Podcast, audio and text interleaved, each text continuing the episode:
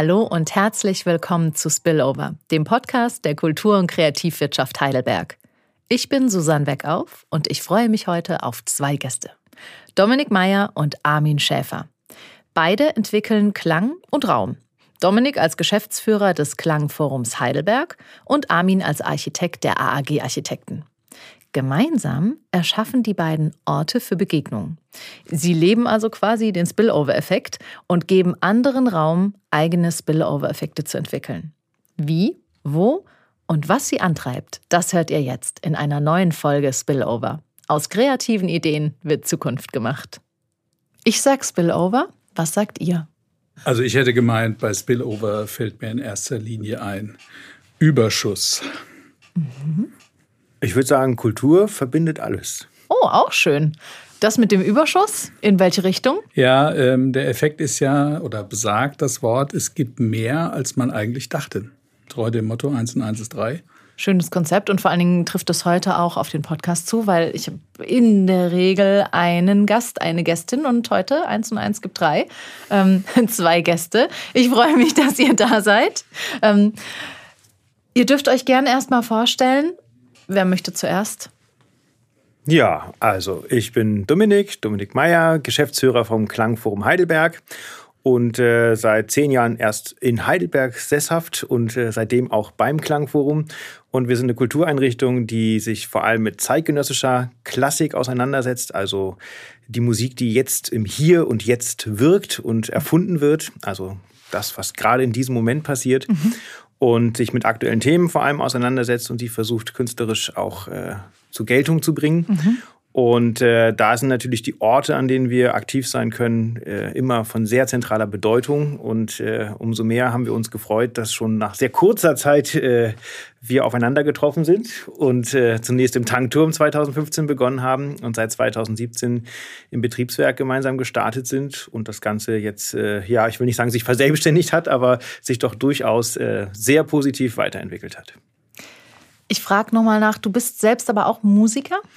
Genau, in Was meinem ersten Leben äh, habe ich mal Musik studiert, genau, äh, war acht Jahre an der Musikhochschule in Hannover und habe aber schon während des Musikstudiums gedacht, dass es zwar sehr spannend ist, aber ob man davon später eine Familie ernähren kann mhm. und vor allem auch will, ähm, ich habe da großen Respekt vor mhm. und arbeite ja sehr viel mit äh, Musikern zusammen, habe mich aber dann schon während des Studiums für äh, die zweite Variante entschieden, nämlich noch ein Musikmanagement-Studium draufgesetzt und äh, habe dann die Seiten gewechselt, bin aber der Kultur damit treu geblieben, bin aber jetzt quasi im Hintergrund für die organisatorischen Abläufe von solchen Projekten zuständig. Ich persönlich finde auch immer, dass es äh, nicht unwichtig ist oder eine sehr schöne Ergänzung, wenn man weiß, äh, hinten dran quasi organisiert, was es vorne dran bedeutet. Und schon allein, wie du sagst, kann man davon eine Familie ernähren. Ähm, das ist einfach oft Realität und das schon allein zu wissen oder erfahren zu haben, äh, ist auch wichtig. Ja, es ist vor allem, also ich bin gelernter Schlagzeuger und damit ist man eh cool. automatisch in der organisatorischen Rolle, weil man ist immer der Erste, der da sein muss, der immer gucken muss, wo ist die Anlieferung, was sind die kürzesten Wege, immer der Letzte, der geht. Und man ärgert sich so oft darüber, dass vor Ort eben nichts vorgeplant ist, obwohl alles abgesprochen organisiert war, dass man irgendwann dann dachte, okay, also dann gehe ich jetzt auf die andere Seite, organisiere es selber. Und wenn es dann nicht funktioniert, bin ich wesentlich selber schuld. Und dafür sind aber auch die Orte sehr wichtig, vor allen Dingen für den Klang. Und so habt ihr euch ja auch, das ist ja was, was euch verbindet. Orte, Armin, du schaffst Orte, kann man eigentlich so sagen. Ja, das kann man so sagen. Das ist der ursächliche Sinn meines Berufs. ähm, ich bin Architekt und äh, seit mittlerweile fast 30 Jahren ähm, Partner in der AAG, also im Büro in Heidelberg. Mhm. Und äh, unsere große Freude ist es eigentlich, dass wir Orte schaffen dürfen. Und das Besondere ist, es gibt kein Leben ohne Orte. Ja. Und wenn man das irgendwann mal im Rahmen seines Studiums, aber meistens dann doch erst danach äh, so richtig verstanden hat, dann bemerkt man auch, äh, welche Bedeutung das hat und welchen Einfluss das hat. Ja. Und welche, ähm, würde ich sagen, unglaubliche Qualität es allerdings auch haben kann, wenn Orte inspirierend sind. Und das ist eigentlich unser, unsere, unser allergrößter Fokus ja, dass wir Orte schaffen, die für andere Menschen inspirierend sind, also auf Deutsch begeistern, ähm, im wahrsten Sinne des Wortes. Und äh, dann entsteht jener angesprochene Überschuss, mhm. äh, um den es ja eigentlich geht, ähm, wenn das gelingt. Äh, du hast gesagt, es wird einem wahrscheinlich erst nach dem Studium bewusst, Orte zu erschaffen. Ähm, kannst du dazu noch mal was sagen? Ja, es äh, ist natürlich im Studium eine, eine große Aufgabe, sich in eine Tätigkeit hineinzudenken, die ähm, im Grunde eine Abstraktion ist. Mhm. Ähm, man, man versucht ja Räume zu entwickeln im Kopf. Mhm. Da hilft immer noch das Papier und der Stift. Ähm, vielleicht auch ein bisschen der Rechner mittlerweile. Aber ähm, das Ergebnis ist ja aber trotzdem real. Das unterscheidet auch die Wirkung von Räumen, ob ich sie virtuell ähm, entstehen lasse oder ob ich sie de facto physisch errichte. Mhm. Ähm, weil eine ganz entscheidende Komponente dazu kommt, das ist nämlich das Material. Mhm. Und das lässt sich äh, im, im 3D nicht simulieren. Optisch ja, aber wir wissen ja, Räume wirken nicht nur optisch. Ja. Von daher ähm, ist es ganz entscheidend. Und deswegen kommt der Aspekt mit nach dem Studium, selbst wenn man im Studium schon viel praktisch tut. Ja. Aber ähm, man muss im Doing Erfahrung sammeln, wie wirkt was. Und äh, der, einer meiner Profs in Darmstadt, äh, leider schon tot, meinte mal, ach, bis 50 ist man junger Architekt. Und da haben wir alle gesagt, der Mann spinnt. ähm, nein, er spann gar nicht, sondern er war sehr reell. Und er hat nämlich gesagt, ja, ihr braucht 20, 30 Jahre Erfahrung, mhm. bis ihr wirklich versteht, wie es funktioniert und ja. was was bewirkt. Und insofern sind Orte immer auch äh, Materialisierungen. Mhm. Und äh, am schönsten ist es natürlich, wenn das Materialisierungen sind von gelebter Zeit. Hat dann vermutlich auch mit dem Ort in sich selbst zu tun, der natürlich reifen kann bis zu einem Alter von 50, um ja. So, also ich denke, Übung ist da ganz wichtig, Erfahrung sammeln und ausprobieren. Ja. Also der Mut zum Experiment und zur unkonventionellen Lösung ist, äh, glaube ich, sehr wichtig, gerade heutzutage, wo wir ja doch alle sehr auf Sicherheit bedacht mhm. sind, was ich für einen großen Fehler halte. Ja, ist euer Zusammenkommen für euch eine unkonventionelle Lösung gewesen zu Beginn? Definitiv. das muss man so sagen. weil ähm, wir hatten ja den Tankturm äh, 2013 entdeckt, 2014 gekauft, im Herbst 2014 angefangen umzubauen und 2015 im November haben wir eröffnet. Mhm. Und äh, 2015 im Laufe des Jahres äh, ging es darum, wir hätten noch ein paar Flächen übrig natürlich und suchen einen Mieter und haben gesagt, ja, Mieter, hm, das war, wenn nicht alles fürs Büro nutzen wollten und konnten. Mhm. Und haben gesagt, wir wollen ja Veranstaltungen machen, aber wir wollen gerne auch schon mit Akteuren gemeinsam starten. Und ähm, dann äh, kam durch eine Connection die Verbindung zum Klangforum, die wir musikalisch schon länger kannten natürlich, weil wenn man sich für neue Musik interessiert, dann ist das ja eine der ersten Adressen in Europa. Mhm. Ähm, das wissen viele Heidelberger nicht, aber ich glaube, es wäre mal dringend äh, deutlich zu machen, dass das so ist. dass wir hier einen sogenannten Hidden Champion wie üblich in Baden-Württemberg haben. Ähm, und äh, wir haben festgestellt, dass äh, die Zusammenarbeit jetzt unabhängig von der Geschäftsstelle, wo natürlich auch das gemacht wird, was eine normale Geschäftsstelle tut, behaupte ich jetzt zumindest, ähm, dass wir ähm, viele Gemeinsamkeiten mhm. haben entdecken können. Vor allen Dingen eine ganz entscheidende, und das ist die Neugier auf der einen Seite und die andere ist äh, das Machen. Denken ist wichtig, Konzept ist sehr wichtig, äh, auch eine gewisse Radikalität und Qualität ist wichtig, aber es darf da nicht enden. Es muss ins Machen übergehen. Und da waren wir uns sehr verwandt. Das seid ihr ja heute auch noch, aber da möchte ich noch nicht vorgreifen, weil es bedarf ja eines bestimmten Raumes und bestimmter Materialien, um Klang äh, klingen zu lassen. Ähm, hattest du vorher, Armin, damit schon Erfahrungen gemacht? Ja, wir sind, äh, wir bauen natürlich Orte, die alle einen Klang haben. Auch ein Büro hat einen Klang. Ja. Ähm, so, also insofern Korrekt. die Aufgabe ist universell, weil ja. jeder Raum klingt oder mhm. eben auch nicht ja. oder nicht gut. Ähm, und äh, aber darüber hinaus sind wir natürlich auch im Bau von Veranstaltungsstätten unterwegs oder von Kirchen oder Gemeindehäusern. Und da muss natürlich auch dort ein Gemeindesaal muss einen Klang haben. Ja. Und als Musiker ist man ja froh, wenn man erstmal überhaupt einen Raum hat, bevor man dann über Klang spricht. Also als ich 2013 nach Heidelberg kam, war das eine der ersten Aufgaben, Räume zu finden, weil bis dahin das Klangforum zwar schon 20 Jahre existierte, aber noch keine Räume hatte. Mhm. Also das war wirklich ein Nomadendasein, ähm, was ich mir in, ja, in den schlimmsten Träumen nicht so vorgestellt habe, weil ich von außen kam und ja über die Reputation der Institutionen Bescheid wusste ja. und völlig fassungslos war, über welche Ist-Zustände ähm, hier 20 Jahre vor sich hin vegetiert wurde. Ja. Ja. Und ähm, da war das natürlich, wie man so schön sagt, ein super Match, dass wir da mhm. aufeinander getroffen sind und genau in dem Moment eine Lücke besetzen konnten, die auf der anderen Seite gesucht wurde. Und ähm, dass wir da beide nicht so ganz unglücklich drüber sind, zeigt, glaube ich, dass wir es auch heute, zehn Jahre später, fast äh, immer noch hier sitzen mhm. und sich ja noch einiges weitere daraus entwickelt hat. Darauf kommen wir auf jeden Fall gleich. Immer diese Spoiler. Schrecklich. ähm, wie ist es als, ähm, mh, hm, ich fange anders an. Ähm, das heißt, unter eurem Dach passiert Architektur, Planung, bei euch natürlich auch Planung, aber auch Musik. Ja. ja. Wie ist da so der Alltag? Oh, der Alltag ist relativ gewöhnlich, sagen wir mal. Und der bietet natürlich das ein oder andere Schmankerl, wie immer.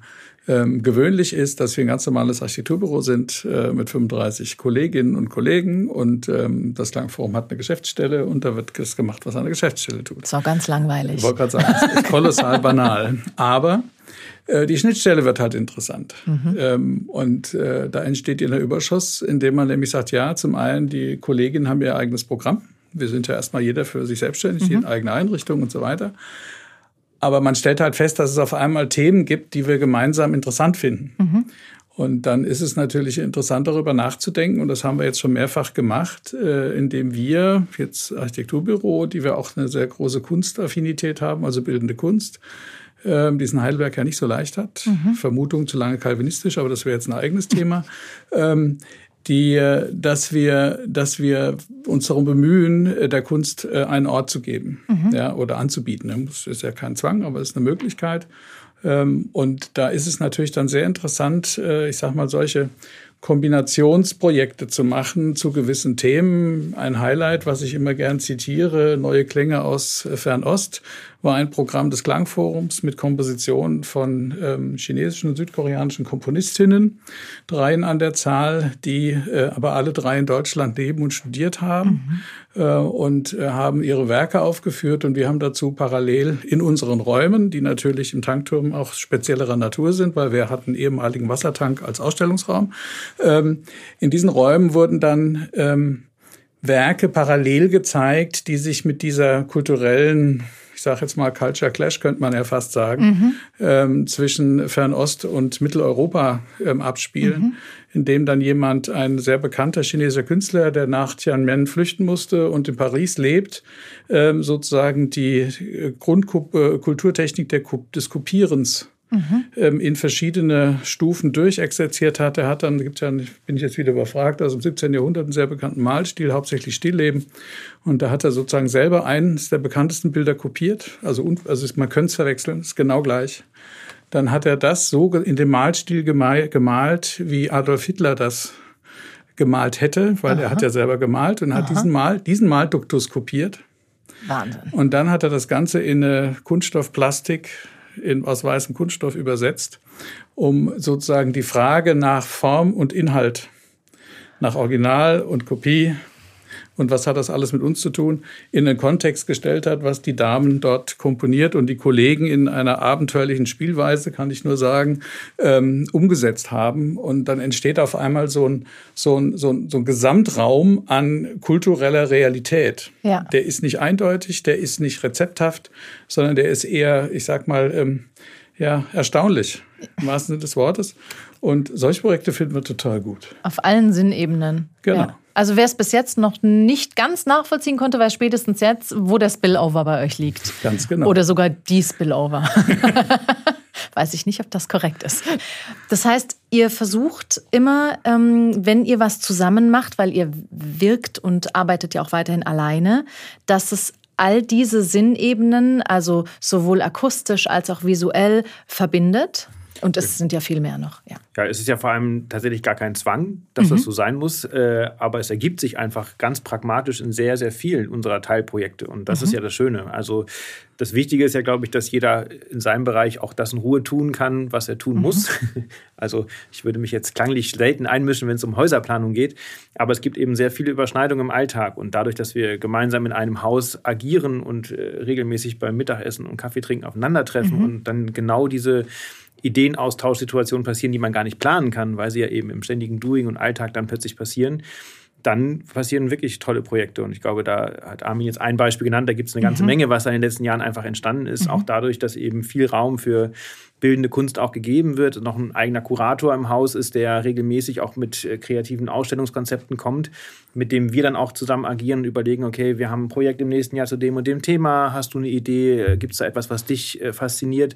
Und da gibt es halt ganz viele Bälle, die dann plötzlich sich äh, verselbstständigen. Und das ist toll zu sehen, dass da eben dieser Mehrwert entsteht, den keiner von uns alleine äh, konzipieren könnte, glaube ich, wenn es eben nicht aktiv dann passiert an so einem Ort. Das heißt, das habt ihr vorher nicht erwartet. Das hat man natürlich mal gehofft, aber das, das, das sagt sich ja immer so leicht. Mhm. Ja, wir ja, ziehen klar, es mal zusammen ja. in ein Gebäude und dann wird sich schon was ergeben. Ja. Ähm, das ist ja auch die Idee von allen Startups, glaube ich, dass die sagen, ja, es ist, gehen gern so Gründerzentren Mhm. und dann kann ganz tolle Dinge passieren. Man kann es aber nicht erzwingen. Es Ja. äh, muss halt dann funktionieren, wenn die Menschen, glaube ich, ähnlich ticken. Das ist Ja. sehr wichtig. Und dass die Themen sich auch einfach natürlich ergeben. Also Ja. ich glaube, künstlerisch äh, planbar ist es immer nur begrenzt. Aber man merkt ja sehr schnell, wie die Chemie ist und äh, wie die Denkweise ist Mhm. und auch wie, ja, ich glaube, die Offenheit auch da ist. Kanntet ihr euch persönlich vorher, ihr zwei? Nein. Nee. Okay. Habt ihr im Alltag, ähm, außer jetzt in diesen alltäglichen Mittagessen auf dem Flur beim Kaffee, ähm, auch wirklich gezielte Zusammentreffen? Ja, für unser anderes Projekt, was wir ja nicht spoilern sollen. Ja, das wird noch nicht gespoilert. Ich habe noch eine andere Frage Ja, vorher. Entschuldigung. Gibt es was, was ihr gerne vorher gewusst hättet, positiv wie negativ? Puh, Nein. Das ist schwer zu sagen. Ich eigentlich nicht, würde ich jetzt auf Anhieb sagen, weil ich kannte den künstlerischen Leiter des Klangforums schon vorher. Und äh, da gibt's ja durchaus Parallelen auch in der Biografie insofern, also bezogen jetzt auf mich, ähm, weil es, ähm, also Walter Nussbaum, von dem ich spreche, der ist ja geradezu brutal konsequent. Und äh, das ist eine sehr sperrige, aber wichtige Gabe. Das macht das Leben weder leichter noch zwangsläufig besser, aber die, der Output ist ähm, wesentlich besser. Und, äh, und wird damit auch sozusagen zum Alleinstellungsmerkmal. Und ich habe mich äh, sozusagen schon immer über die Aufführungspraxis des Klangforums unter seiner Leitung ähm, gefreut, weil sie nämlich so rigoros ist. Auch in gewisser Weise rücksichtslos. Also Konzerte waren im Prinzip immer zu lang, die Werke immer zu kompliziert, die Reihenfolge hoch, hoch künstlerisch. Also auch nicht so ganz easy listening zu verstehen, sondern es ist wirklich, jedes Konzert war Arbeit. Und ähm, ich habe den, den Anspruch dahinter, ähm, die Welt zu verstehen und auch den Mensch als solchen, wie er vielleicht auch, ich sag mal, vielleicht auch aus seiner Perspektive, vielleicht auch göttlich gemeint ist, ähm, den Anspruch, den habe ich sehr schätzen gelernt. Insofern ist es eine Ernsthaftigkeit, die da drin steckt, die mir als Basis äh, unerlässlich erscheint. Sonst kann man nicht zusammenarbeiten. Ja, ich glaube, diese Ernsthaftigkeit ist ein ganz entscheidendes Thema. Also ich glaube, keiner von uns ist in seinem Bereich äh, der Unterhaltungsfaktor, der einfach mal was so zum Spaß macht. ähm, das ist eine Ebene. Und ich ähm, war ja dann schon eineinhalb Jahre in Heidelberg auf der Suche nach Räumlichkeiten fürs Klangforum. Und spätestens ab dem Moment, wo ich einem potenziellen Vermieter artikulieren konnte, was wir vorhaben, waren die Gespräche meistens sehr schnell beendet. Tatsächlich. Naja, ist natürlich klar, wenn man tagsüber probt, ich meine, das sind professionelle Musiker, die von morgens bis abends ihre Arbeit nachgehen Ja. möchten. Die meisten denken ja, wenn man anruft, ja, einmal die Woche abends können sie bei uns zwei Stunden mit ihrem Chor vorbeikommen. Ähm, das ist natürlich, darum geht es ja gar nicht. Ja. Und ähm, bei unserem ersten Telefonat, als der Kontakt hergestellt worden ist, habe ich natürlich auch direkt angesetzt, um zu erklären, was wir tun. Und dann Mhm. kam sofort, ja, ja, weiß ich, ich weiß auch genau, wie ihr klingt. Ich kenne euer Konzertprogramm. Und dachte ich schon, okay, also das ist jetzt ein anderes Niveau, auf dem wir anfangen können, erstmal über Räume nachzudenken, Ja. weil ich gar nicht erst versuchen muss äh, zu erläutern, was einem potenziellen Nachbarn ja auch Ja. äh, damit ins Haus kommt. Weil, wie Armin gerade schon sagte, wir haben durchaus sehr anspruchsvolle Programme, die jetzt auch nicht so sind, dass man sagt, man kann da jetzt ganz entspannt im selben Raum ein Haus planen, glaube ich, in der Zeit, Mhm. Das wo unsere Musiker Frage, aktiv sind. Das heißt, es müssen auch Räume sein, die durchaus akustisch auch getrennt sind, Ja. obwohl sie unter einem Dach sind. Aber gleichzeitig glaube ich, äh, auch vielen angestellten Architektenkollegen ähm, entnehmen zu können, wenn sie dann von ihrem Arbeitsplatz durchs Treppenhaus gehen und zur Kaffeemaschine, dass es schon was Besonderes ist, wenn man dann plötzlich live hört, Ja. was da gearbeitet wird und Klänge, die dann auch ähm, sensibilisieren und durchaus äh, Reize setzen, wo man erstmal denkt, okay, das würde ich jetzt in einem anderen Büro nicht mal eben so genießen Ja. oder hören dürfen oder mich damit auseinandersetzen müssen, wenn ich jetzt einfach in einem stinknormalen Bürokomplex vor mich hinarbeiten würde. Das heißt, ähm, es ist gar nicht, ich war schon in euren Räumlichkeiten, die übrigens, ich habe mir gewünscht, dort zu arbeiten, weil ich bin da auch sehr ähm, visuell und atmosphärisch. Also es ist wirklich sehr schön. Ähm, äh, viele Materialien übertragen ja auch Klang. Ihr habt ja viel mit Metall auch. Ähm, das heißt, kann man komplett, könnte man abschotten, dass nichts hörbar wäre? Also ganz abschotten kann man es nicht. Ja. Also wenn, ähm, wenn man jetzt sozusagen, man möge sich nur einen wirklichen Sopran vorstellen, der mhm. das kann, mhm. ähm, das ist unmöglich. Genauso mhm. eine Trompete oder ein Schlagzeug mhm. ähm, braucht man sich nicht einbilden, dass man die einhegen könnte. Ja. Ähm, aber das ist auch gar nicht nötig. Es muss nur so gedämpft bleiben, dass alle anderen ringsherum sozusagen ja. ihrer Arbeit nachgehen können. Okay. Weil ein normales Gespräch am Nachbartisch stört mich ja auch nicht. Also wenn da irgendein Hintergrund ähm, gewischbar ist, dann ist das immer kein Problem. Ja. Ähm, umgekehrt ist es natürlich sehr interessant, wie sehen denn Räume aus, wo ähm, zum einen Musik gut erklingen kann, vor mhm. allen Dingen was für welche. Äh, das ist ja nicht immer alles gleich. Ähm, und vor allen Dingen, welche Atmosphäre überträgt sich durch die Gebäude auf die Zuhörer oder mhm. vielleicht auch Zuschauer, wenn es noch, mhm. ich sag mal, es ist ja durchaus auch ein Erlebnis, das zu sehen, ja. wie dort diese Musik gemacht wird, äh, weil das ist ja nicht nur klassisches Instrumentarium. Mhm. Von daher glaube ich, ist die Beschaffenheit von Räumen ähm, sehr, sehr wesentlich, ähm, inwieweit sie auf den Besucher oder die Besucherin einwirken, in welcher Art und Weise auch immer. Und das ist eigentlich ein großes, würde ich sagen, eine große Fähigkeit, die der Tankturm vielleicht hat, dass er Menschen von sehr verschiedener Herkunft, verschiedener Sozialisation, Geschmack, wie auch immer, Alter, ähm, in irgendeiner Weise ansprechen kann, dass man es akzeptabel findet, wie er ist. Und das ist schon viel. Mhm. Wir erwarten nie, dass jemand sagt, boah, super. Ähm, das passiert zwar auch, Gott sei Dank, aber das ist gar nicht das Ziel. Das Ziel ist, dass es ähm, eine Basis gibt, auf mhm. der man sich verständigen und treffen kann. Und wenn ich natürlich solche Orte habe, wo eine gewisse Inspirationsmöglichkeit besteht, ja. dann nehme ich natürlich äh, noch andere Darbietungen, Musik, bildende Kunst, egal, ähm, ganz anders wahr ja. und bin viel wacher, aufnahmefähiger, gesprächsbereiter, äh, ganz anders gestimmt im ja. wahrsten Sinne des Wortes. Ja. Umgekehrt äh, ändern sich ja auch unsere Konzepte. Ja. Also wir haben ja auch erstmals im Tanktum angefangen, Werkstattproben zu machen, wo auch Leute reingucken konnten in die Konzeptionsplanung noch vor der eigentlichen Konzertphase, weil wir gemerkt haben, okay, das ist natürlich auch ein ganz anderes Publikum, was durch so ein Haus durchläuft und was natürlich auch eine ganz andere Zielgruppe ist, die man plötzlich ansprechen kann.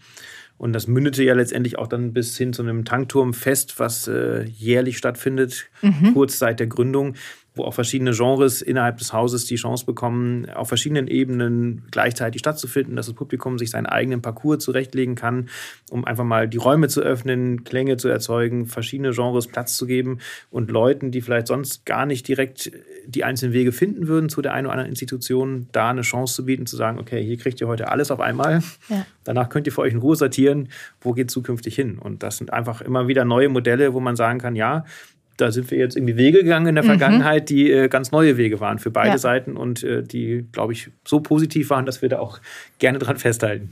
Ist so auch die Idee mit dem Tankturmfest entstanden, dass ihr Räume öffnen möchtet? Ja, das ist ja das Konzept generell vom Tankturm. Also mhm. wir sind ja ähm, sehr darauf aus, Begegnung ja. zu, ich nenne es mal vorsichtig, provozieren oder zu ermöglichen.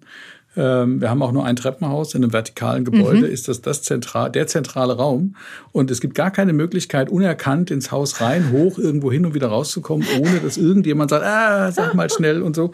Oder wer bist du denn? Oder ähm, das war ja toll, was ihr gestern gemacht habt. Mhm. Oder umgekehrt. Ähm, und dieses, diese Möglichkeit, ich sage jetzt mal in Anführungsstrichen, ähm, offen zu sein und auch so ein bisschen Katalysator zu sein, mhm. das ist eigentlich unser, unser Anspruch. Mhm. Ja, also, dass ich sozusagen die Möglichkeit schaffe, dass äh, Begebenheiten, Begegnungen entstehen, die nicht planbar sind. Im Alltag sind Sie aber, wie du gerade sagst, bleiben Sie, ich nenne es jetzt mal unter euch, unter ja. ähm, euren Gästen, wie auch immer, Menschen, mit denen ihr arbeitet. Aber beim Tankturmfest ist es ja komplett offen. Richtig. Ähm, wir haben allerdings auch im Tankturm natürlich Räumlichkeiten, die wir immer vermieten. Ja. Also, also für Veranstaltungen vermieten. Ja. Wir haben ja die Untertitel Kultur, Wirtschaft, Werk. Ja. Ähm, also für Kultur wie Wirtschaft ähm, sind wir ja offen und glauben, dass beide sehr voneinander profitieren können. äh, wenn sie doch nur mehr voneinander wüssten mhm. äh, und die Denkweise natürlich den einen von dem anderen wirklich unterstützen kann. Mhm. Und das haben wir bisher als sehr ähm, ermutigend erlebt, mhm. weil alle, äh, ich sage mal alles gut, aber die meisten Firmen der Region, äh, die sozusagen Veranstaltungsformate oder Orte für Veranstaltungsformate suchen, die sich um Entwicklung, um Neues, um, äh, äh ich sage mal, neue Marketingstrategien, neue Produkteinführung, äh, neues äh, Organisationsprinzip, Prinzip. Also wenn Change angesagt ist ja. und ein bisschen mehr Beweglichkeit auch in der eigenen Haltung ähm, erforderlich wird, um erfolgreich zu sein, die greifen dann gerne auf den Tankturm zurück. Und im umgekehrten Fall die Kulturschaffenden, ob das jetzt das Klangforum ist oder andere, Heidelberger Sinfoniker sind ja unsere lieben Gäste, genauso wie eben Menschen, die ihre Werke ausstellen mhm. oder Lesungen oder, oder, oder, die profitieren sehr davon, dass es Räume gibt, ähm, die auch zur Verfügung stehen können. Waren diese oder sind diese Synergien ähm, die Basis für das große, das große folgende Projekt ja, fürs absolut. Betriebswerk. Also das ist ja auch äh, das Spannende, ich würde sagen, das wäre wieder ein Beispiel für ein Spillover, mhm. ähm, dass wir die Mehrfachnutzung von Räumen ja. brauchen, aber auch wollen. Also das ist ja letztendlich wir als Kultureinrichtung, die ja auch vor acht Jahren viel, viel kleiner gestartet sind im Tankturm, ähm, haben ja Räume dann temporär genutzt zum Proben, die ja aber dann auch eine ganze Zeit nicht von uns genutzt wurden, weil wir dann auf Tournee waren oder ja. gerade Projektpause, Sommerpause hatten. Und die spannende Idee und die Konzeption war ja von Anfang an zu sagen, diese Räume wollen wir ja auch bewusst extern vermieten und das Haus zu öffnen, um eben auch Leute reinzuholen, die da ganz andere Dinge machen können und auch das gerne tun sollen.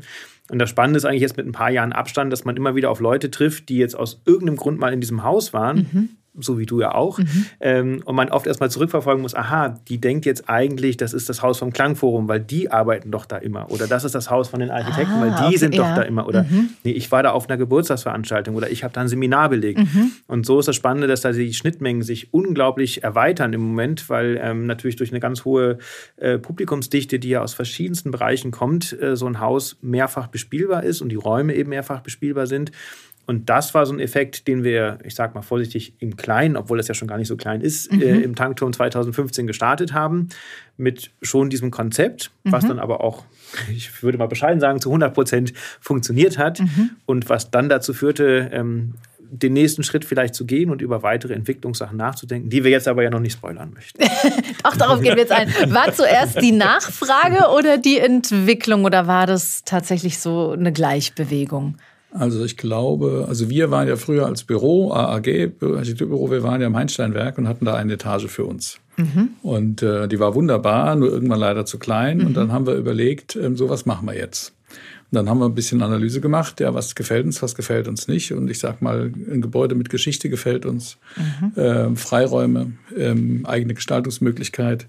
Ähm, das waren eigentlich unsere Themen. Aber was uns vor allen Dingen als Mangel auftrat in dem bisherigen Büro, wir waren relativ allein. Mhm. Es gab keine Sparingspartner, die dann irgendwie auf unserer Wellenlänge, und das ist nichts gegen die Menschen, die dort arbeiten, Gott behüte, ähm, sondern ähm, einfach, äh, man muss ja was miteinander zu tun haben in irgendeiner Weise. Ja. Äh, gemeinsame Themen haben und da waren wir dann dort halt relativ allein mhm. ähm, und haben gesagt, also das möchten wir auf jeden Fall ändern. Also diese, diese Insellage, das lag natürlich auch noch ein bisschen an der Lage vom Einsteinwerk, da was ja relativ kleines galisches Dorf ist. Ähm, aber die, ähm, das wollten wir auf jeden Fall ändern. Und äh, vor dem Hintergrund war es uns ganz wichtig, eine, eine Immobilie zu finden, wo dieses Add-on, Okay, nach ja, Belieben vergrößerbar. Wo, das, wo vor allen Dingen die Notwendigkeit besteht, dass andere Menschen noch da sind. Ja. Ähm, nicht nur, wir haben unser Büro und das ist gut, sondern wir wollten immer das, das andere, was dann noch kommt und ungewiss ist, logischerweise, ähm, das äh, wollten wir auf jeden Fall immer mitdenken. Und deswegen kamen wir eigentlich zum Konzept vom Tankturm, um zu sagen, ja, wir haben unser Büro dort, aber ja, wir haben auch Veranstaltungsräume. Und wir betreiben die auch selbst. Und ihr erweitert das Ganze jetzt in dem großen, jetzt endlich, in dem Betriebswerk. Ja, genau. Das heißt, ihr baut das aus, weil ihr gesehen habt, es funktioniert oder war das der Plan? Weil du sagtest, äh, Räume, aber mit Möglichkeit auf Add-on. Ja, wir sind ja, wir sind ja immer auf Entwicklung gepolt. Also so, so sind halt Architekten nun mal ähm, oder sagen wir mal zumindest wir sind so.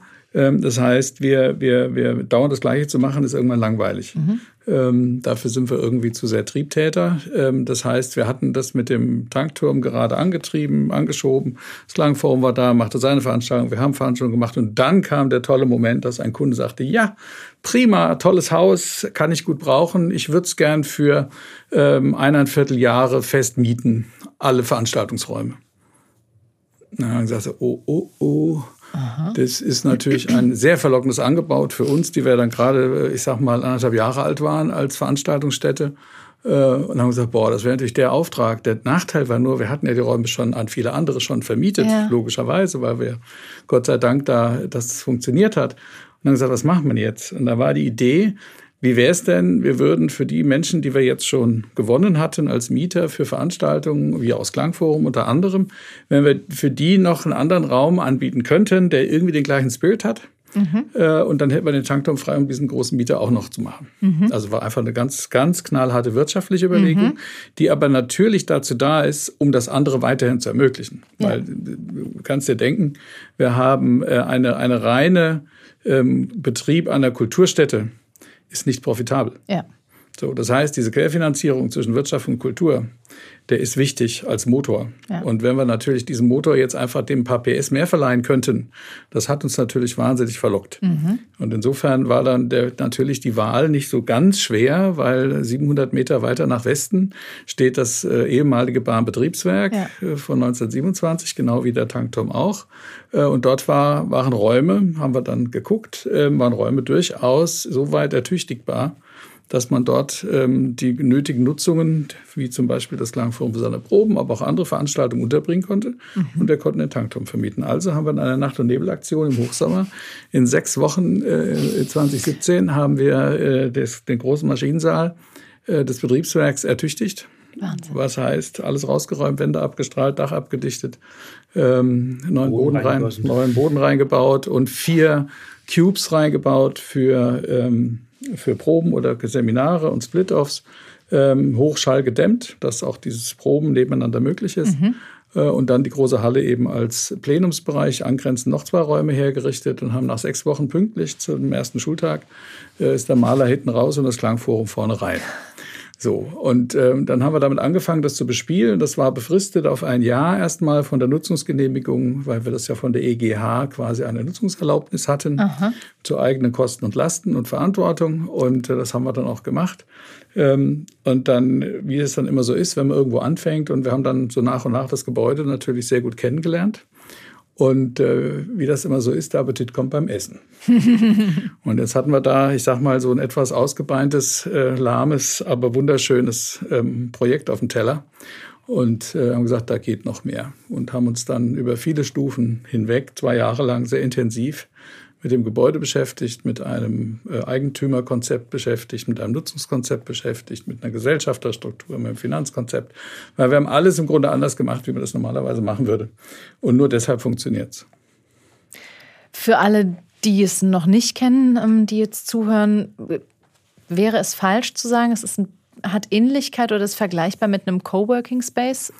Nein, das ist, glaube ich, nicht so richtig. In, Im Wortsinn schon. Ja. Äh, Im Sinne von Zusammenarbeit, aber anders. Jeder hat seine festen Räumlichkeiten, genau. die man mietet auf einen Monat, ein Jahr oder wirklich dauerhaft? Wirklich fest? dauerhaft. Mhm. Ähm, also jetzt zukünftig. Also zukünftig, jetzt im, nicht. Im Moment ist es ja quasi eine große Halle mit ja, vier genau, Räumen und ja. die mietet man temporär an, wenn man Richtig. jetzt Veranstaltungen machen will oder wir unsere Proben da stattfinden lassen. Aber das, was ab nächstes Jahr, wo gerade, ähm, wenn ich richtig informiert bin, die ganzen Bewerbungen äh, reinflattern bei euch für ja. die Räume. Genau. Also wir, wir, sind noch sozusagen dabei, äh, die letzten Mieter für den ersten Bauabschnitt zu finden. Mhm. Ähm, wir haben ja ein Konzept, was quasi aus dem Tankturm herausentwickelt ist, sozusagen Zusammenarbeit und Begegnung, könnte man jetzt mal so mhm. ähm, das grob formulieren. Habt auch einen tollen Slogan, auch hierfür. Ja, das stimmt, echt menschlich gemeinsam. Mhm. und äh, stammt übrigens von einem unserer Investoren, der Spruch, mhm. ähm, der da sehr helle ist. Und äh, die, äh, die Frage, die sich uns gestellt hat, ist, wie müsste das denn organisiert sein, damit äh, das auch, wenn man skaliert, äh, auch ähm, noch besser umsetzen kann. Also der ja. Tankturm ist ja in seiner Größe durchaus ja überschaubar, einfach weil es halt ein alter Bahnwasserturm ist und vertikal organisiert ist, währenddem das Betriebswerk ja hauptsächlich horizontal organisiert ist und viel größere Räume hat. Mhm. Und uns ging es darum zu sagen, ich habe natürlich ein ganz ähm, normaler, normal in Anführungsstrichen Arbeitsort, aber was braucht denn ein heutiger oder ein zukunftsfähiger Arbeitsort ähm, als äh, Surrounding, als, als Fassung, als Angebot, als Mitte, ich würde mal sagen, als äh, Esszimmertisch, mhm. wenn man im Wohnen sprechen wollte. Mhm. Ja, also wo ist die Küche? Ähm, wo treffen sich alle? Wo ist der Wärmepol im Haus? Und äh, das haben wir durchaus so gesehen, dass das innerhalb der historischen Bebauung, es gibt ja auch noch neuere dann später, aktuellere Bebauungen, ähm, aber dass eigentlich in diesem Kernbereich sozusagen allgemeine für die Gemeinschaft vorgesehene Nutzungen angeboten werden müssen. Mhm. Ähm, neben einer Gastro selbstverständlicherweise gibt es aber auch ein Quartiersmanagement, wo sozusagen auch Gemeinschaft kuratiert wird. Mhm. Also über das normale Hausverwaltung, was ja technisch passieren muss, aber unwichtig ist jetzt für den inhaltlichen mhm. Moment äh, natürlich nicht funktional. Aber dass es für diesen, diese, diese Nutzungen und Funktionen Orte gibt, die betreut werden. Es gibt ein äh, betriebsbedingtes Beherbergen, weil wir ja natürlich ähm, einfach durch die Kunden, die wir haben, ähm, einfach äh, immer für 10, 20, 30 Leute für drei Tage, fünf Tage, zehn Tage mhm. eine unter Übernachtungsgelegenheit bereithalten müssen. Und das ist ja nicht so ganz einfach, wenn man solche Gruppen ortsnah unterbringen will. Mhm. Ähm, dann gibt es natürlich noch andere Features wie Seminarräume, wie Probenräume. Aber das heißt, ich habe richtig verstanden, es werden Übernachtungsmöglichkeiten. Ja, wir haben ein Gästehaus, was Aha. dann baurechtlich äh, betriebsbedingtes Beherbergen mhm. lautet ähm, wo wir 48 Einzelzimmer haben. Mhm. Ähm, klein, kompakt, ähm, auch am Ende nicht teuer, mhm. Ähm, relativ zumindest. Und, was heißt, äh, genau, ich Butter bei der Fische, was heißt nicht teuer? Ja, der Preis steht noch nicht fest, mhm. aber wir liegen im Grunde äh, unter einem normalen Einzelzimmer mhm. im Preis. Einfach weil wir sehr kompakt sind mhm. und weil wir uns darum bemühen, das effizient vom Betrieb her aufzu aufzugleisen, wie die Schweizer sagen. Aber ähm, trotzdem natürlich auch da wieder versuchen, wie sieht denn eigentlich ein bisschen spirituellerer Raum aus, auch für ein Short Stay. Mhm. Gästehaus. Aber es gibt natürlich auch Ingenieurbüros, die wir haben, die sagen, ich habe für drei Monate einen, einen, äh, einen Gastingenieur und äh, den könnte ich jetzt auf dem Areal unterbringen. Ja. ja der hat die Gastro da, der hat äh, Übernachtung da, sind Seminarräume da, seine Firma sitzt da. Sehr ähm, autark. Kulturprogramm. So, ja. ja. Zum Beispiel. Eben. Ähm, also ich glaube, zum Beispiel. Kulturprogramm über die Nacht, so eine lange Peter Stein-Aufführung oder wie ja, du vorhin gesagt hast, über Längen und dann, ja. Wir wollten schon immer 24-Stunden-Konzerte machen. Nein.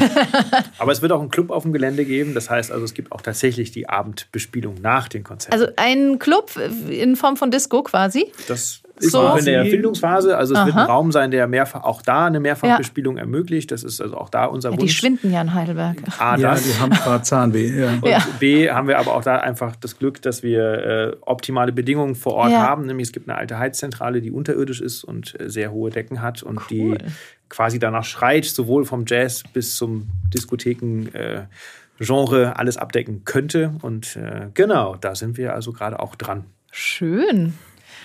Und eure Mieter bisher, ähm, habt ihr schon fix welche? Ja, natürlich. Ja, Sonst dürfen ja, wir nicht klar. bauen. Genau, genau. Da gibt es so gewisse Korrelationen, die äh, aus der Finanzierung herauskommen, dass mhm. man natürlich schon gewisse Dinge vermietet haben muss, bevor man überhaupt weitermachen kann. Okay. Ähm, das heißt, wir sind im Moment bei einer Vermietungsquote von gut 70 Prozent im, im ersten Bauabschnitt, also diesem denkmalgeschützten Bereich.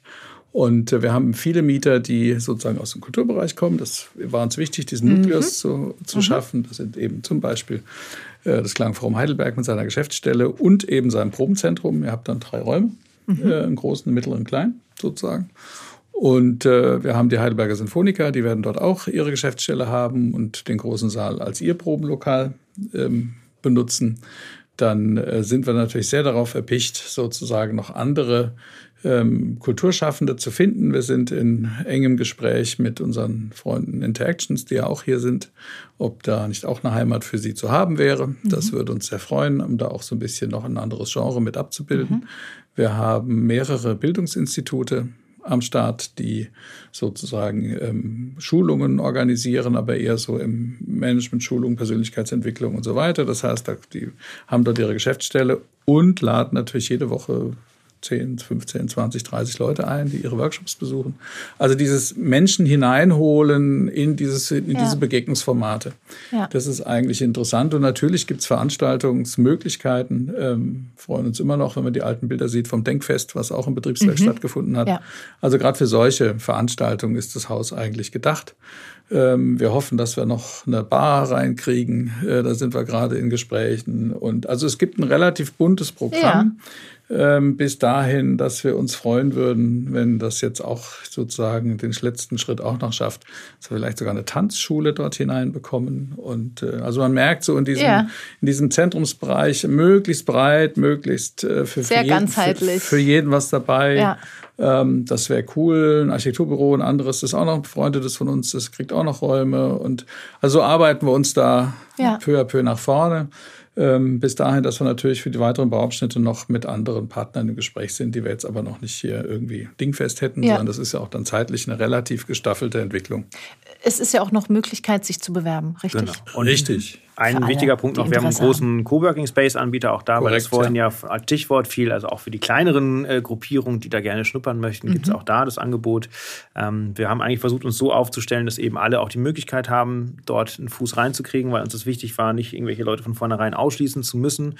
Das ist auch, glaube ich, das sehr Spezielle und Besondere an unserer Struktur, mhm. die wir uns dann selber ja auch auferlegt haben und weswegen wir auch sehr lange dafür gebraucht haben, bis wir so ein Modell für uns entwickelt hatten, weil, wie Armin schon sagte, wir machen wahrscheinlich wirklich alles anders, äh, als es jeder normale Spekulant äh, oder Investor äh, tun würde, der jetzt rein auf äh, relativ schnelle Optimierungen mhm. aus wäre, weil uns klar ist, darum geht es uns ja überhaupt nicht und äh, das könnten wir auch, glaube ich, gar nicht und äh, da wären wir auch nicht authentisch drin. Mhm. Ähm, aber das macht das Ganze natürlich auch nicht weniger unkompliziert ähm, ja. vom Doing im ersten Schritt und deswegen haben wir da ein bisschen uns die Zeit genommen, um das in Ruhe auch so aufzugleisen, dass wir da äh, doch in einen sicheren Hafen gleiten können, trotz einer doch für uns auch schon beachtlichen Größe, die das Ganze mhm. am Ende haben wird. Bekommt ihr dann auch eine Haltestelle? Weil ihr habt die Gleise ja auch sehr nah. wir Schön haben ja schon Haltestellen. die Frage ist, ob wir die umbenennen würden. Aber äh, das Schöne ist ja tatsächlich die ja. Lage ähm, bei so einem Bahnbetriebswerk. Und das ist ja irgendwie immer das Verrückte, egal in welche Städte man guckt. Die ganzen alten Güterbahnhöfe, ja. Beispiel auch Frankfurt, äh, sitzen ja unglaublich zentral, ja. sind aber Gelände, die ja Jahre oder Jahrzehnte lang eigentlich immer noch so in dieser Gewerbeoptik äh, erhalten wurden, bis sie dann irgendwann doch komplett verändert wurden. Und dann stellt man fest, man hat eine riesige Fläche, die total zentral liegt und drumherum ja eigentlich die ganze Infrastruktur mhm. ja schon da ist, egal ob es mit dem Auto erreichbar, mit der ja. Bahn erreichbar, mit der OEG erreichbar, mit dem Fahrrad sowieso erreichbar. Das heißt, das sind tatsächlich Punkte im Vergleich zu anderen mhm. Objekten, die jetzt am Rande von Heidelberg liegen, wo wir uns überhaupt gar keine Sorgen machen müssen, weil das ja. ist alles schon da. Ja, selbst in Laufnähe. Ja, ja. absolut. Genau. Du sagtest eben, ähm, niemanden ausgrenzen, möglichst offen. Ähm, wie ist das denn? Wir hatten es ja vorhin, Künstler verdienen ja oft oder haben nicht äh, den dicken Geldbeutel. Wie ist es denn mit den Mieten? Also ist es dann auch für den kleinen Geldbeutel bezahlbar?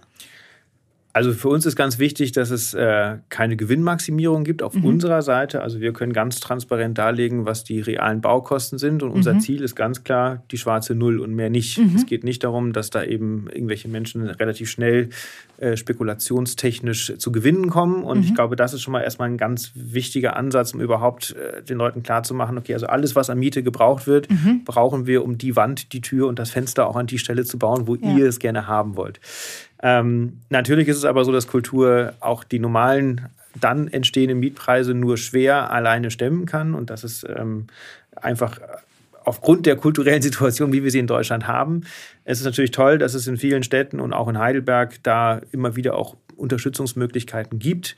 Und ähm, wir kämpfen schon länger dafür und hoffen auch sehr, dass äh, wir da bis ins Ziel kommen, mit äh, der Stadt Heidelberg da auch einen Weg zu gehen, wo man eine Art Quersubventionierung für mhm. kulturelle Player und Startups der Kreativwirtschaftsszene, so wie es ja an anderen Standorten im Prinzip auch ja. äh, möglich ist, dadurch, dass die Stadt entweder Eigentümer ist oder äh, eine Gesellschaft da hat, die vergünstigte Mieten für kulturelle Nutzer anbieten kann dass wir auch so ein Modell aufgleisen können fürs Betriebswerk, weil natürlich klar ist, dass ein kultureller Nutzer gerade in seinem ersten oder zweiten Step ähm, nicht die gleichen finanziellen Möglichkeiten hat wie jemand, der schon seit 20 Jahren im Wirtschaftsbereich am Markt ist. Mhm. Ähm, wir haben natürlich auch offen und lange darüber diskutiert, gibt es Möglichkeiten, dann solche Wirtschaftsplayer das Doppelte zahlen zu lassen und dadurch mhm. andere zu, äh, quersubventionieren. Das ist aber natürlich auch schwierig und ähm, auch da, finde ich, haben wir ein gutes Modell gefunden. Aber letztendlich muss man jetzt gucken, dass ähm, ja, die Startchancen für die Kultur da auch vielleicht von städtischer Seite mit positiv unterstützt werden der Doppelhaushalt hat jetzt erst, erstmals auch schon positive Signale mhm. gesendet, dass es da so ein Modell geben kann. Und äh, die Nachfrage aus dem kulturellen Bereich ist auf jeden Fall groß und äh, ich als jemand, der jetzt für die Kultur ja auch mit in diesem Beirat sitzt, ähm, kämpft sehr dafür, dass wir da auch möglichst viel von diesem Wärmepol, den Armin sagte, auch dahin bekommen. Weil natürlich klar ist, die Kultur ist das, was es letztendlich auch spannend macht, was da vor Ort entstehen kann, dass die normalen Wirtschaftsbetriebe, die da sind, natürlich auch davon profitieren werden, dass es eben da viel kreativen Spirit geben wird mhm. vor Ort. Und ähm, ich glaube, das suchen die meisten ja. auch. Gerade die Unternehmen, die jetzt ja auch seit langem im Homeoffice sind und große Schwierigkeiten haben, ihre Mitarbeiter zurückzukriegen, mhm. die sagen, also wenn, brauchen wir genau so einen Ort, der ja. irgendwie spannend ist und wo es sich gegenseitig befruchten kann, wo das Potenzial einfach auch da ja. ist. Und äh, genau so einen Ort wollen wir, glaube ich, kreieren und versuchen, die Schönes Möglichkeiten für die Sinne. zu schaffen. Ja, genau. Aber kannst du ähm, zu den Modellen Näheres sagen? Also gibt es konkrete Zahlen? Wisst ihr, könnt ihr schon sagen, so und so viel kostet ein Büro von der und der Größe? Oder also gibt es solche konkreten Zahlen schon? Nein, es gibt äh, immer individuelle Zahlen, mhm. weil die Erfahrung lehrt, jeder kommt und braucht es anders. Mhm. Das heißt, es gibt ein Grundmodell, dass ich sage, die Räume sind mit dem quasi im veredelten Rohbau fertig und dafür mhm. gibt es eine Grundmiete. Mhm. Äh, es gibt natürlich auch kalkulierte Nebenkosten, logischerweise. Äh, die bewegen sich im normalen Bereich. Ähm, und dann kommt es aber darauf an, was jemand braucht. Also mhm. wenn ich jetzt zum Beispiel eine Softwarefirma habe, die hat mit Sicherheit einen ganz anderen äh, Elektroinstallationsbedarf, mhm. Ähm, wie wenn ich jetzt sagen würde, ähm, jemand, der ein Fotostudio hat, der braucht drei Steckdosen und ein Datenkabel. Mhm. Dann ist er fertig. Also deswegen kommt es am Endpreis immer sehr drauf an. Mhm. was jemand braucht. Das heißt, wenn ich mich jetzt bei euch bewerben würde, habe ich noch Möglichkeit, über die Räumlichkeiten, die ich miete, zu entscheiden, alles klar, okay. Und gerade der Ausbau. Und das ist ja, ja wirklich auch wie Armin sagt, sehr unterschiedlich. Ich sag mal, wenn ich jetzt einen musikalischen, kulturellen Nutzer ja. habe, ja. Äh, gibt es durchaus Klangoptimierungsbedürfnisse, sowohl ja. für die Person selbst als auch für die potenziellen Nachbarn, ähm, dass man dann halt gucken muss, genau, was, was braucht die Person? Sind da bestimmte Anforderungen, was den Schallschutz mhm. angeht? Oder bei Tänzern gibt es da bestimmte Aufbauten, mhm. dass ein Tanzboden drin ist. Das sind alles natürlich sehr unterschiedliche Ausbausituationen. Aber der Riesenvorteil ist natürlich, dass wir jetzt ja gerade in die Ausbauphase starten vom ersten Bauabschnitt. Das heißt, äh, man kann jetzt so viel mitgestalten, was ja oft eben das Problem ist, mhm. dass man dann als Nutzer zu spät reinkommt und dann erstmal alles ja. ändern muss und umbauen muss. Und das merken wir auch jetzt schon bei den Mietern, die feststehen, dass sie das ja auch äh, sehr zu schätzen mhm. wissen, dass sie jetzt genau sagen können, so, da hätte ich gerne dies und da hätte ich gerne das. Ja. Und die, diese Basismiete, wie hoch ist die? Die liegt im Moment bei 17 Euro netto kalt. Mhm. Wir haben ähm, Nebenkosten, wir haben ein sehr energetisch ambitioniertes Konzept. Bedeutet, ähm, wir bemühen uns um Low-Tech. Mhm. Äh, das heißt, wir merken ja, dass es schwierig ist, äh, Leute oder in ein Gebäude äh, so zu betreiben, dass ähm, die Menschen das auch noch hinbekommen, sie zu betreiben. Ja. Und äh, da waren wir in den letzten 20 Jahren so ein bisschen zu euphorisch, was die technische Machbarkeit angeht. Und wir glauben einfach aufgrund der aktuellen Untersuchungen, die jetzt ja wissenschaftlich vorliegen, dass die Gebäude es theoretisch könnten, aber die Menschen nicht in der Lage sind, das Gebäude so zu fahren, mhm. dass der Benefit auch ankommt mhm. oder erzeugt wird. Das heißt, ähm, jede Technik, die ich äh, nicht plane, die ich nicht bauen muss, die ich nicht brauche, die ich nicht warten muss und auch nicht entsorgen muss irgendwann mal, ist die beste Technik. Ähm, also, aber wie sieht eine Architektur aus, mhm. Ähm, die sozusagen quasi auf der passiven Seite das alles bringt, ohne dass ich noch eine Maschine brauche? Und das haben wir bei dem Projekt sehr intensiv zusammen mit Ranzola entwickelt aus Stuttgart. Energietechnikbüro ähm, und haben es auch simuliert. Das heißt, wir haben über den Jahresverlauf die Räume simuliert und haben festgestellt, dass wir mit relativ wenig Aufwand einen sehr guten Komfort erzielen ähm, ohne technischen Aufwand oder mit einem geringen technischen Aufwand. Ohne geht ja gar nicht, soll ja auch gar nicht sein. Aber wir haben zum Beispiel nicht nur eine Heizung, in dem Fall Fernwärme, es herrscht der Anschlusszwang, das ist auch kein Problem, das ist gut, der Wärmespeicher ist direkt um die Ecke. Ähm, aber wir haben zum Beispiel auch über die Fußbodenheizung eine Kühlung im Sommer und die speisen wir nur mit Brunnenwasser. Mhm. Das heißt, wir haben nur einen Pumpenstrom, wir haben keine Kompressionskälte, was ja ein relativer Energievernichter ist, bauphysikalisch. Ja. Ähm, bedeutet, wir haben eigentlich schon einen sehr flachen Ball, der aber zu hohem Komfort führt. Ja. Ähm, und insofern haben wir dann bei den Nebenkosten, ich sage mal, bleibt es im sehr überschaubaren Rahmen, was ja. das Heizen und Kühlen angeht, weil das Kühlen, was uns ja leider, äh, ich sage mal, glaube ich, doch weiterhin beschäftigen wird äh, im Sommer, gerade hier im Rheintal, ähm, dass wir dort einfach ein günstiges äh, Angebot machen können, weil Kompressionsgeld ist viel teurer mhm. im Betrieb. Und dann mhm. kommen die normalen Hausverwaltungsdinge dazu, die ja. Mehrwertsteuer und dann okay. kommt eine Miete raus. Okay. Ihr habt ja schon ähm, ein paar von den Hürden angesprochen ähm, oder erwähnt jetzt in dem hm. Gespräch. Sind es die größten Hürden, die ihr bis dato hattet? Oder würdet ihr sagen, nee, da, da gab es so eine? Wie viel, wie, viel, Zeit haben wir? Ähm, also, mir, ich schreibe es in die Show Notes. also ich sag mal, äh, mal ganz unabhängig vom Bau, das äh, kann Armin dann viel besser erklären, aber äh, so als außenstehender Mensch hat man ja so in den letzten drei Jahren so Dinge wie Corona, ja, Ukraine-Krieg, ja. Energiekrise und nur mal so drei Stichworte zu nennen, wo man denkt, also solche Projekte sind ja eigentlich schon direkt verloren, wenn nur eins von ja. solchen drei Problemfeldern auftauchen würde. Ähm, gleich drei solcher Problemfelder direkt in unmittelbarer Zeitspanne hintereinander zu haben und trotzdem noch äh, einigermaßen sogar im Zeitplan zu sein, ist für mich eigentlich das größte Phänomen ähm, bei allem, was jetzt an Baupreisexplosionen auf der einen Seite bedingt durch diese ja. gerade angesprochenen Krisen, Personalmangel dann auf der einen Seite, dann natürlich wieder die Kehrtwende, weil durch die hohen Preissteigerungen jetzt plötzlich doch wieder Personal da ist. Also es ist ja unfassbar, wenn man das von außen beobachtet, ja. was in diesem Sektor in den letzten drei, vier Jahren einfach passiert ist. Und das sage ich jetzt mal so als Laie, mhm. der jetzt einfach nur interessiert ist daran, dass da tolle Räume entstehen. Mhm. Ähm, aber natürlich ist es rational total nachvollziehbar, wenn solche Krisen plötzlich passieren, dass man das so gut wie auch immer geplant haben kann. Mhm. Aber ich glaube, kein Mensch von uns hat auch nur ansatzweise eine dieser drei Krisen in den letzten drei Jahren so akut vorhersehen können. Ja. Ähm, um das nochmal zu beantworten, ja. ob es da auch andere Problemfelder gab. Ja, solche Problemfältchen gibt es auch. Ja. Ähm, die haben natürlich alle, aber das merkt man bei so einem Projekt durchaus auch. Und dennoch kann man ja sagen, dass wir wahnsinniges Glück hatten, dass wir mit dieser ganzen Planung und auch offen gesagt mit der Finanzierung eher gestartet waren, bevor diese Krisen kamen. Mhm. Ich glaube, wenn wir das gleiche Modell oder die gleichen Ideen heute auf den Tisch bekämen, um darüber nachzudenken, ob man mit der heutigen Preisstufenentwicklung, Zinsentwicklung, ob man so ein Projekt so starten könnte, wie wir es damals gestartet sind. Weiß ich nicht, ob wir da auch unterschiedlicher Meinung wären, aber ich glaube, wir wären da etwas zurückhaltender ja. als äh, mit der Euphorie von vor vier mhm. Jahren. Und ich bin wahnsinnig froh, dass wir diese Chance hatten vor vier Jahren, ja. denn ähm, das war für uns ein Riesenglücksfall dass alles andere erst danach kam. Ja. Muss man sehr offen so sagen, glaube ja. ich. Ja. ja. neben den baulichen Hürden, ich glaube, das brauchen wir jetzt gar nicht äh, vertiefen. Man braucht nur Lieferketten, Materialverfügbarkeiten äh, und so weiter ansprechen. Man glaubt gar nicht, was alles in der Ukraine produziert wurde. Man hat immer das Gefühl, die halbe Baustelle kommt daher. Ähm, aber es ist einfach so, wir haben Kostensteigerungen von 30 Prozent gehabt zwischen äh, in ein von fünf Vierteljahr und das ist normalerweise ein Budget der Kill-Faktor.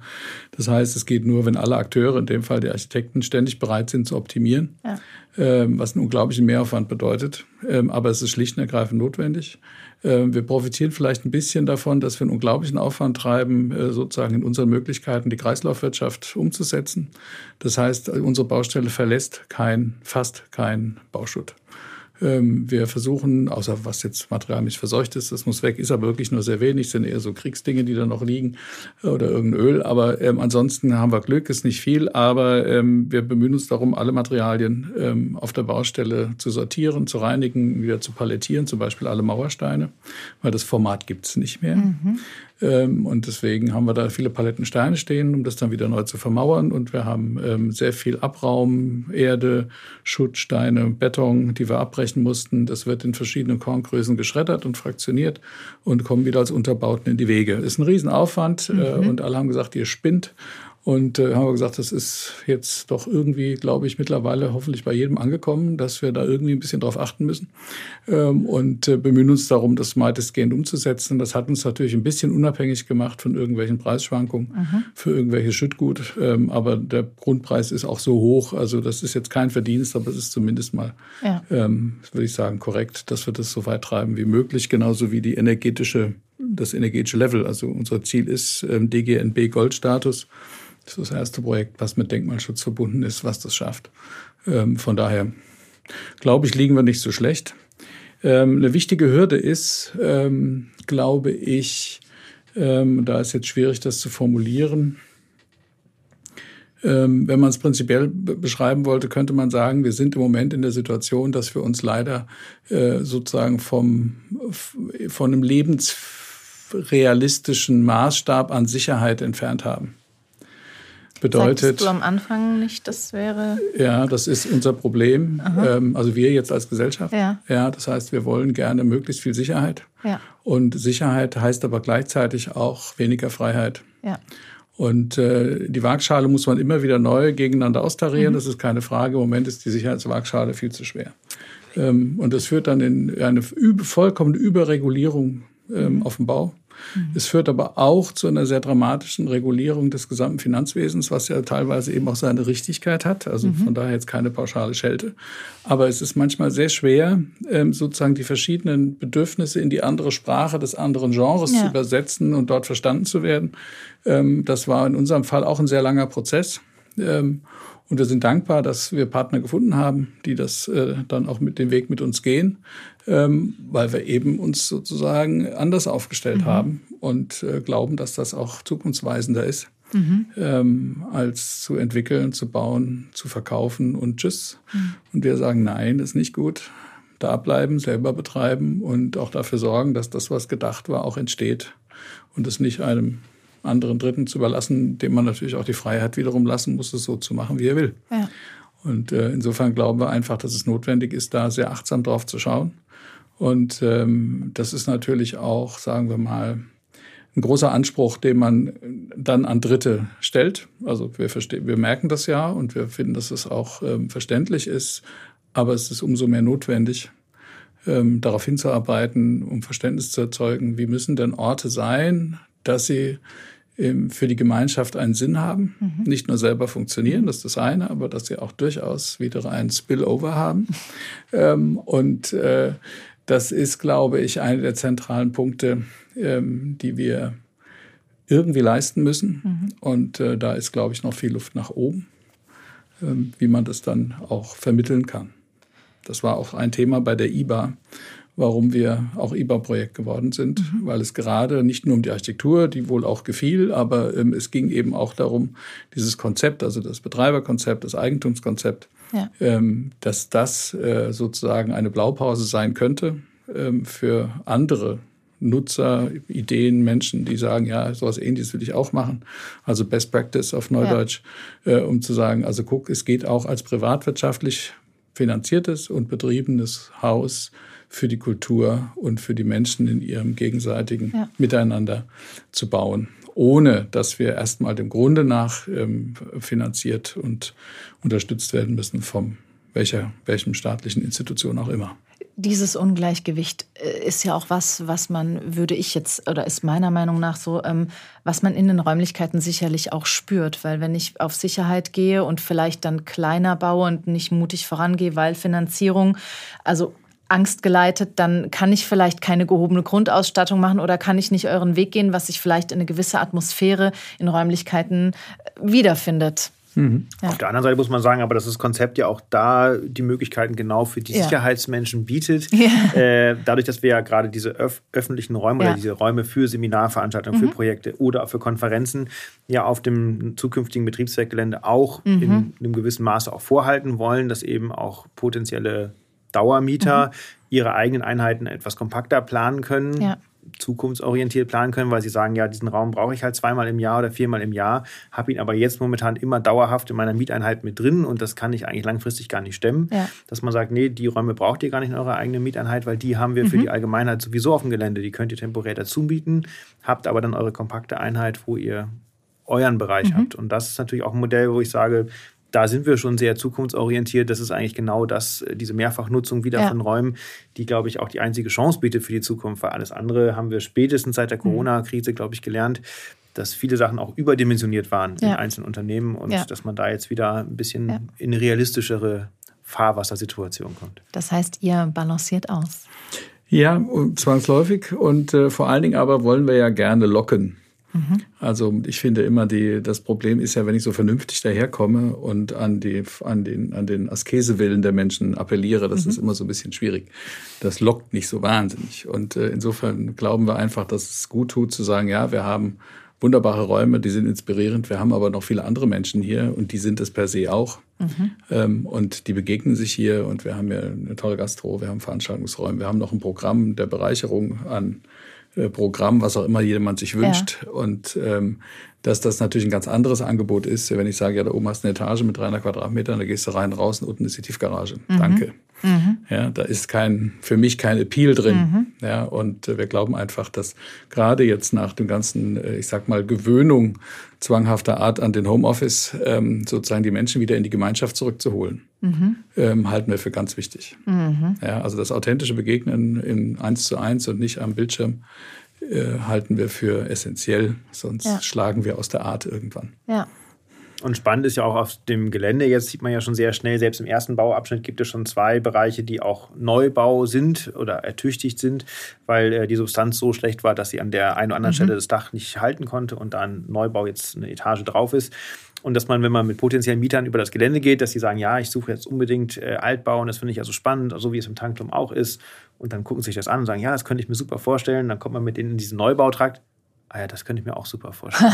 und das ist ja das Spannende, dass eben das Alte und Neue beides ja. da ist ja. und jetzt dann eher schon die Leute in Entscheidungsnöte kommen, im positiven Sinne, zu sagen, ja, will ich jetzt im Neubau sein, auf das Alte gucken oder doch im Altbau sein, auf das, also das äh, muss ich mir jetzt nochmal überlegen zu ja. Hause.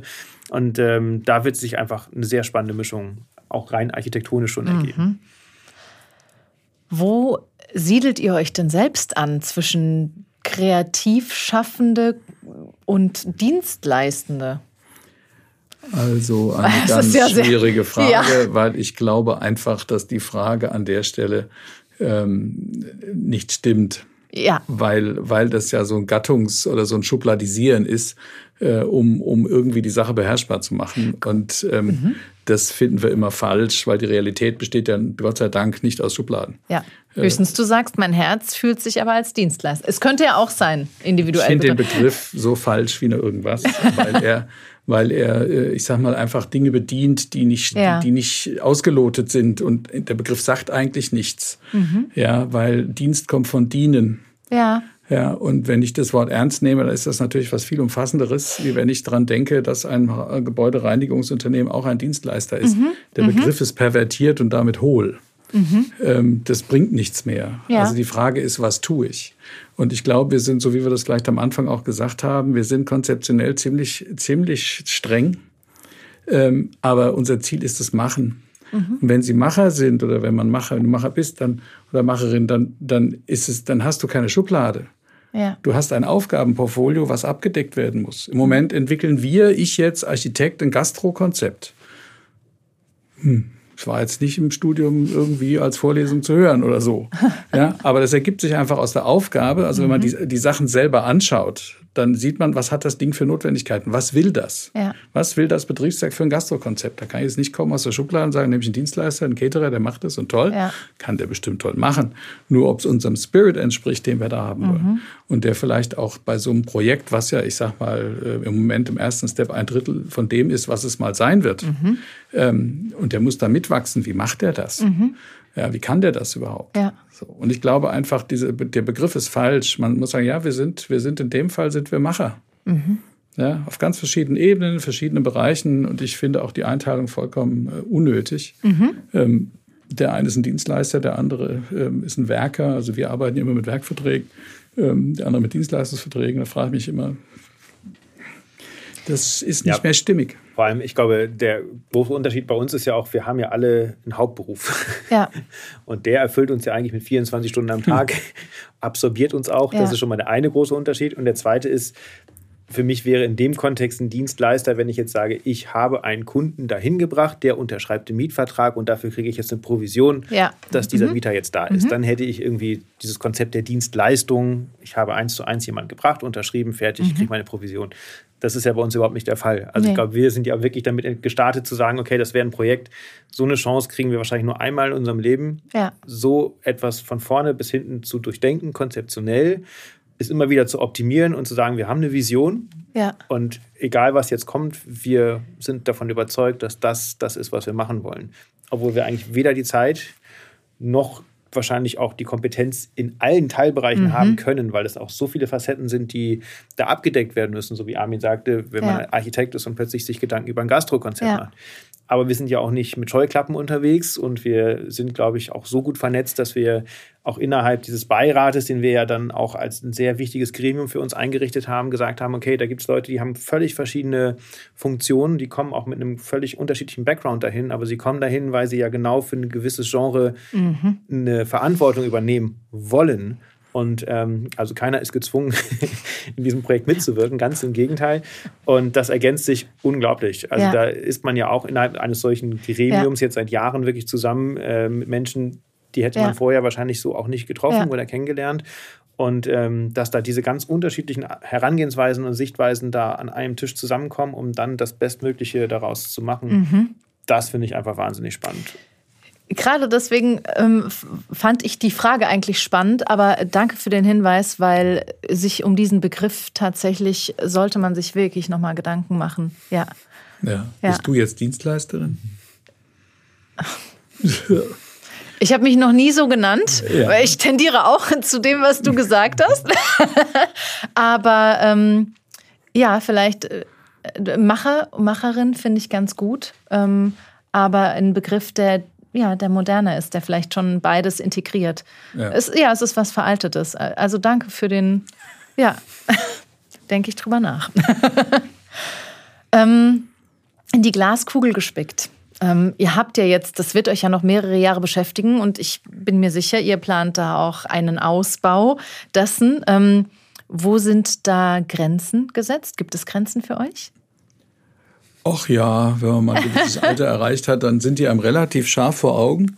Ähm, ja, aber die, es gibt ja Nachwuchs, an den man das weitergibt. Ja, selbstverständlich. Nein, das Betriebswerk ist ja auf, ist ja, wenn man das jetzt nähme, als Ausblick, ja. dann ist das ja ein Projekt, was äh, sozusagen wir jetzt die Freude haben, aus der Taufe zu heben, mhm. aber was natürlich dann sich ähm, sozusagen selber lebt. Ja. Ja, das ist ja ein Organismus, der, der einfach weiterlebt mit den Menschen, die dann dort sind. Und das werden heute dieser und morgen die und übermorgen noch ganz mhm. andere. Äh, und dann kann man dem Ganzen ja noch Glück wünschen und man muss sich auch lösen können davon, auch wenn man sozusagen jetzt wahrscheinlich, bis es fertig ist, zehn Jahre äh, seines Lebens da hinein investiert hat. Mhm. Weil 2027 wollen wir eigentlich fertig sein mhm. mit dem letzten Bauabschnitt. Und ähm, das ist dann schon auch eine Aufgabe, äh, die einen sehr geprägt hat. Mhm. Aber auf der anderen Seite ist eigentlich meine Perspektive, da hat mich einer der Investoren von uns um die Eigenkapital gegeben haben, äh, gefragt, was ist denn deine Zukunftsperspektive? Dann habe ich gesagt, naja, ich würde dann gerne wahrscheinlich, wenn ich vielleicht mal 75 bin ähm, und äh, hoffentlich nicht mehr jeden Tag ins Büro gehen muss äh, oder will oder soll oder kann,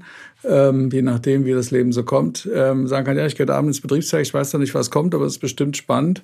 Äh, gehe danach noch essen, gutes Glas Wein trinken und weil ich nicht mehr Auto fahren will, lege ich mich ins Gästehaus das wäre mein Programm und vielleicht, dass das Frühstück auch noch ganz nett wäre. aber ich übertreibe jetzt, um es deutlich zu machen. Ja. Also flapsige, aber es beschreibt eigentlich eine Lebensrealität, dass ja. der Alltag in so einem Haus äh, immer noch wieder inspirierend bleibt, egal ja. wann ich da hingehe und dass sich diese, diese Idee des, des Projektes, dass die stabil ist. Die Ausformungen ändern sich immer wieder, das ist so, da muss man auch flexibel sein. Aber ich glaube, dieses, dass es lebt, das wäre eigentlich das Ziel. Mhm. Eine natürliche Grenze gibt es natürlich einfach erstmal aufgrund der Fläche. Ja. ja. Also das dachte ich wäre jetzt deine erste Antwort wahrscheinlich. Nein, nein, nein, äh, weil natürlich wir schon geguckt haben, was kann man auf dieser Fläche maximal auch so machen, dass es verträglich ist und dass mhm. es gut funktioniert. Aber ähm, die, es gibt ja keine Erweiterungsmöglichkeiten. Also wenn Höchstens unsere Pläne. Standorte. Genau, also wenn 2027 ja. wir wirklich fertig sind mit der Fläche, dann ist die Fläche auch mhm. äh, in Anführungsstrichen fertig. Mhm. Dann äh, weder nach rechts, links, Nord, Süd äh, noch eine Erweiterungsmöglichkeit. Aber das braucht es eigentlich auch nicht, glaube ich, jetzt, wenn unser Konzept so aufgeht, mhm. wie wir es äh, vorhaben. Und äh, genau das Spannende ist ja eigentlich, diesen Impuls zu setzen, zu sehen, wir wollen da ja eine mhm. Fläche für andere schaffen. Also natürlich werden wir ja auch, oder ich in dem Fall mit meiner Institution einer der Mieter sein. Aber das Spannende ist ja zu sehen, wo geht es dann langfristig ja. hin? Und hat man dann einen Impuls gesetzt, der so nachhaltig ist, dass die Leute sagen, ja, ich will dahin und da arbeiten, ich will da auch meine Zeit verbringen, meine kulturellen Aktivitäten, gastronomische Sachen eine Ding haben wir, glaube ich, noch vergessen. Es wird auch ein Kindergarten mit auf das Areal kommen. Das ist zum Beispiel auch so ein Thema, was ja. ich super spannend finde, um zu gucken, also ist das tatsächlich so, dass ich morgens mein Kind dahin bringen kann, ja. in mein Büro gehe, mittags essen kann, mein Kind nachher wieder mitnehme. Ja. Und ähm, also das sind so Modelle, wo wir, glaube ich, heute schon viel weiter sind, eigentlich im Alltag, aber sich die Berufswelt noch nicht so der realen Welt immer gleich deckungsgleich so aufgestellt hat, ja. obwohl es so naheliegend ist ja. und alle ja die gleichen Herausforderungen haben. Und spätestens ab dem Moment, wo man diese ganzen einzelnen Bausteine in seinem Leben so hat, ja. denkt man, ah, es wäre schon praktisch, wenn das mal alles etwas äh, kompakter auf einem Ort äh, machbar wäre. Und ähm, deswegen merken wir auch in allen Gesprächen, dass genau diese Faszination, dass es ja jetzt Leute mhm. gibt, die auch mal versuchen, so einen Alltag real von ja. abends, von morgens bis abends durchzuplanen oder die ganze Woche und zu sagen, ja, was ist denn jetzt der Grund, warum ich eigentlich dieses Gelände zwischendurch verlassen muss? Und vielleicht gibt es dann nachher gar keine Gründe. Ähm, dann haben wir, glaube ich, nicht viel falsch gemacht. Ja. Vor allen Dingen, wenn ähm, diese Alltagswelt, das Konzept Kindergarten und Kinderunterbringung sich vielleicht einfach noch mehr dem ist die Frage, was sich was anpasst, aber den Bedürfnissen tatsächlich auch. Also dieses von bis, also das, wir haben einfach unterschiedliche Arbeitszeiten, sei es in der Pflege, im Journalismus, als ähm, Musiker, wie auch immer. Ähm, da, ja, da kann es auch noch schöne Transitions und geben. Kindergarten ist jetzt das, das was das Morgensprogramm ist, sage ich in Anführungsstrichen. Ja. Ja. Aber wir sind ja auch sehr intensiv in Gesprächen und auch schon sehr weit mit potenziellen Nachmittagsaktivitäten für Kinder, die angeboten werden ja. können. Beispiel Richtung Musikunterricht, Musikschulunterricht. Tanzschule. Tanzschule, Sprachschule. Also es sind verschiedene Optionen, die da gerade sich entwickeln, wo man auch sagt, ja, wenn wir ein gutes gastronomisches Café-Konzept haben, wo man sagen kann, ja, die Eltern haben auch eine Chance, eine halbe Stunde, dreiviertel Stunde von da aus zu arbeiten, haben ihren Cappuccino, während das Kind äh, ja. betreut wird und da seinen Unterricht bekommt, den es bekommen soll. Oder ich kann sogar parallel weiterarbeiten in meinem Coworking Space oder meinem eigenen Büro. Gute Gedanken. Also es gibt da, glaube ich, jeder, der äh, Familienmensch ist, äh, sieht tagtäglich, welche ja. Herausforderungen sich so im Alltag stellen, weil einfach die Strukturen noch die sind vor mhm. vielen, vielen Jahren und wir aber eigentlich in unserem Alltag schon viel weiter sind ja. oder sich viele Dinge einfach viel mehr überschneiden. Und ich glaube, da kann man die Arbeitswelt draußen auch ein bisschen drauf anpassen. Und ja. das war eigentlich so die Motivation zu sagen, wenn wir das schaffen, all diese Punkte ansatzweise zusammenzukriegen, dann mhm. sind wir mhm. schon relativ weit mit unserer Idee und dann vielleicht auch mit der Realität. Ja, sehr schön. Ich bin sehr gespannt, wo das hinläuft. Normalerweise, das glaube ich. Normalerweise stelle ich ähm, am Ende so eine Glaskugelfrage, aber ich habe das Gefühl, das wäre zu eindimensional hier weil äh, mit dem, was ihr beide vorgebt, auch mit, mit dem, was in Zukunft kommen kann, wo Grenzen gesetzt sind. Also ich würde viel lieber, ich selbst ähm, würde viel lieber in dieser Offenheit bleiben, es nicht auf diese Glaskugel zu beschränken und hoffe, dass es vielleicht auch allen Hörenden so geht und sie ein bisschen Inspiration mitgeben, ähm, dass ihr die mitgebt und sie mitbekommen. Ähm, was möglich ist und wo die Dinge hinlaufen können. Und ansonsten, falls ihr das alle mal sehen müsst, schaut einfach mal vorbei. Genau, betriebswerk.de, da gibt es alle Infos und Ansprechpartner. Ich dachte jetzt sogar in Persona. Ja, alle Personen, Kontaktdaten, ja, ja. um, um zu finden und dann vorbeizukommen. Also ja. wir sind täglich momentan auf der Baustelle und äh, führen viele Interessierte da durch. Und deswegen, ähm, es gibt noch Flächen, meldet euch. Sehr schön. Ich danke euch für dieses Gespräch, das wir wahrscheinlich auch noch ewig weiterführen könnten. Sehr gerne, vielen Dank. Vielen Dank auch.